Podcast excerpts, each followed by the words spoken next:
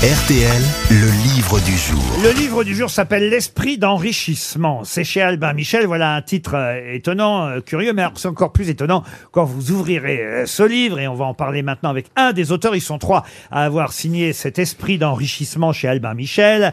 Et parmi les trois auteurs, on parlera surtout avec Cyril Javary, qui est sinologue, spécialiste de la Chine. Parce qu'en fait, c'est ça le livre. C'est comment la Chine s'est enrichie et pourquoi les Chinois n'ont aucun complexe avec l'argent, contrairement à nous, par exemple, les Français qui sommes toujours un peu complexés vis-à-vis euh, des Quand on en a finances. pas, oui. Quand on n'en a pas, mais même quand on en a, euh, monsieur Toen, je vous Oui, mets au... c'est judéo-chrétien, c'est bien d'avoir de l'argent. Voilà, je vous mets au défi de donner le montant de votre cachet devant le public aujourd'hui. Vous voyez, vous ne le Avec faites plaisir, je viens bénévolement pour lui. Je viens bénévolement Ben, pour les faire Chinois aux n'ont pas de Français. problème avec ça. C'est l'esprit d'enrichissement chinois. Devenez riche en vous inspirant de la culture chinoise. C'est le sous-titre de ce livre où il y a évidemment euh, question à un moment donné de l'ancienne monnaie chinoise qui s'appelait la sapek. Quelle était l'originalité de la pièce de monnaie chinoise, la sapek Elle était Trouée, elle carrée. était trouée. trouée et Euh, des deux côtés.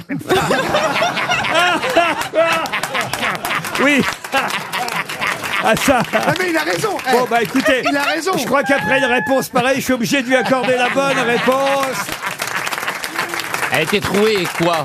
J'attendais que vous me disiez elle était trouée euh, de façon Carrée. carrée au milieu. Ah, bah voilà, la carré, sapec. C'est bien ça, Cyril Javary, bonjour. Bonjour. Bonjour. Oui, oui, c'est bien ça. La SAPEC est carrée en centre. Euh, et, et évidemment, elle est trouée des deux côtés, ça vous le confirmez aussi, euh, euh, monsieur, monsieur Javary. Curieux livre que celui que vous signez avec deux de vos camarades, euh, Dominique euh, Escande, on va dire qui est plutôt spécialisé dans le domaine euh, des affaires, c'est bien ça, mais spécifiquement sur le marché euh, chinois, mais aussi quelqu'un qui a des origines chinoises, Kim Li Fengyan. Vous êtes trois à, à nous parler de ce qu'est l'argent en Chine, euh, et, et- et l'argent et la finance, on ne le voit pas comme chez nous. Oui. Non, Ah mais bah les vous allez Chinois- devenir riche, vous Non mais les Chinois, c'est Alors, très attendez, efficace. il y a- C'est oui, non, ça Pour s'arrête là. avoir deux mots en plus, faut que je paye plus cher. vous, vous travailleriez pas à la SNCF. CF, euh, Vous êtes pas guichetier hein, à côté de ça hein Je sais pas, il faut mettre une saric dans, le, dans la machine pour que ça passe Une zapec. Une zapec, une pas. Vous pouvez peut-être développer, euh, monsieur Jamari. Oui. Oui.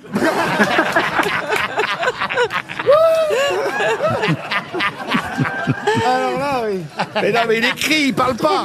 Vous êtes spécialiste des idéogrammes. Déjà, vous pouvez nous raconter, expliquer ce qui fait la différence, justement, entre la façon d'écrire chez nous et, et- et- et l'écriture chinoise et, et ces fameux idéogrammes. Oh ben, c'est que nous, on représente des sons, Mhm. alors que eux, ils représentent des choses. Exactement. Et, Voilà. et- et ça change quoi, alors, par rapport à l'argent et, et à- et à la finance? Celui qu'on appelle le dieu de la richesse, Oui.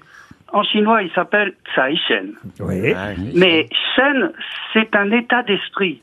Et Tsai, c'est une potentialité. C'est-à-dire qu'il ne s'agit pas d'un Dieu que vous allez prier pour qu'il vous balance plein de sous. Non. Il s'agit d'un état d'esprit qui part de la constatation que être pauvre, c'est utile à personne. Ah, bah, ça, Alors c'est que vrai. être riche, ça peut être utile à beaucoup. Vous parlez évidemment du fameux petit chat hein, qu'on trouve dans tous les pays asiatiques, qui n'est d'ailleurs, je crois pas chinois au départ, mais, ja- Japonais. mais japonais, mais que les Chinois ont adopté aussi. Euh, Ce petit chat qui bouge les bras et, et qu'on peut mettre sur, euh, évidemment, à, à n'importe quel comptoir. On en voit dans toutes les boutiques asiatiques. Marcella, c'est un chien, c'est Euh, euh, il vient d'où ce- Il vient bien du Japon, ce petit chat? Il n'est pas chinois au départ. En général, on dit qu'il vient du Japon, mais tellement de choses japonaises viennent de Chine que lui Ah. aussi. Ah. On l'appelle le chat qui attire le client parce que la manière dont il bouge la patte, c'est comme ça qu'on dit viens, viens. Oui, Euh, oui. en, Viens, en viens, Asie en général et en. Chine en particulier. Mmh. Ah, c'est Ouais, vrai bah, Jean-Philippe connaît le geste. ouais. Ouais, oui, parce que j'en ai deux chats à la maison comme ça qui font ça. Mais moi aussi, aussi. je les avais achetés moi aussi. Je les trouve mignons, les petits chats Eh qui ben bougent oui, les bras. il y en a un c'est pour l'amour et un autre c'est pour euh, euh, la spiritualité. Alors attention, faut pas le casser. Moi, j'en avais un Ah en verre. Je l'ai cassé. Il y avait une chinoise. Elle a dit ouh, c'est vrai, c'est grave. Pour... Non, c'est ah. Passons des chats C'est au- l'argent. aux poissons, il y a un très joli proverbe qui dit Les poissons nous apprennent à être heureux ensemble sans nous marcher sur les pieds. Pied. Ça, c'est un joli proverbe chinois. Ah, Parce qu'ils ont Oh pas oui, de- et ça, et ça les aide beaucoup parce qu'ils sont beaucoup les Chinois. Oui, c'est vrai qu'on peut se marcher sur les pieds plus facilement en Chine euh, Et dans le qu'ai- 13e même. qu'ailleurs. Euh, Est-ce que c'est vous qui avez été invité à un mariage chinois et qui avez découvert ces enveloppes pleines d'argent de billets neufs? Oui. Ça a Expliquez-nous. été un moment tout à fait étonnant. Euh, parce que moi, j'avais, j'étais arrivé avec un cadeau comme on a l'habitude de faire nous, parce que j'ai des amis qui dans le Gers font du très bon foie gras qui est très bien présenté.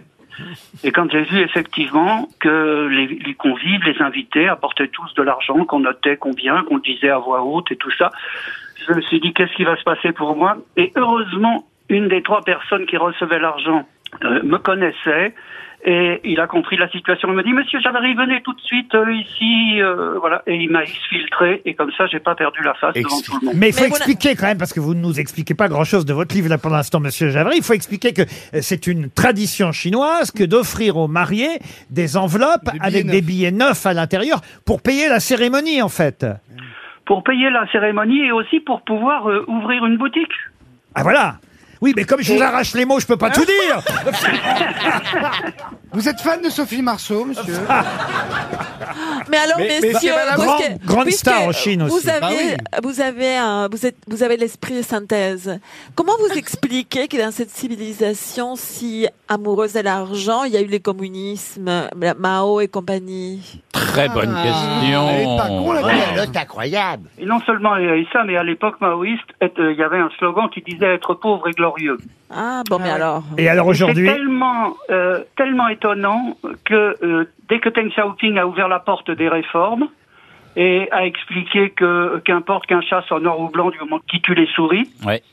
et qui donc euh, il a expliqué lui que produire de la richesse c'était glorieux, et il avait compris aussi que pour que tout le monde s'enrichisse, il faut qu'il y en ait qui s'enrichissent avant les autres.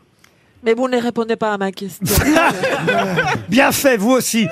Non mais c'est vrai, la question c'est pourquoi est-ce qu'ils sont passés à un moment au communisme Oui. avec ce culte de la richesse-là Parce qu'il y a en commun cette idée du bien-être collectif. Eh oui. Et que cette idée-là, elle est, elle est à l'intérieur du cœur des Chinois depuis très longtemps. Confucius, on lui demandait un jour, qu'est-ce que vous pensez du fait de s'enrichir? Il a répondu, il est honteux de s'enrichir quand le pays est mal gouverné.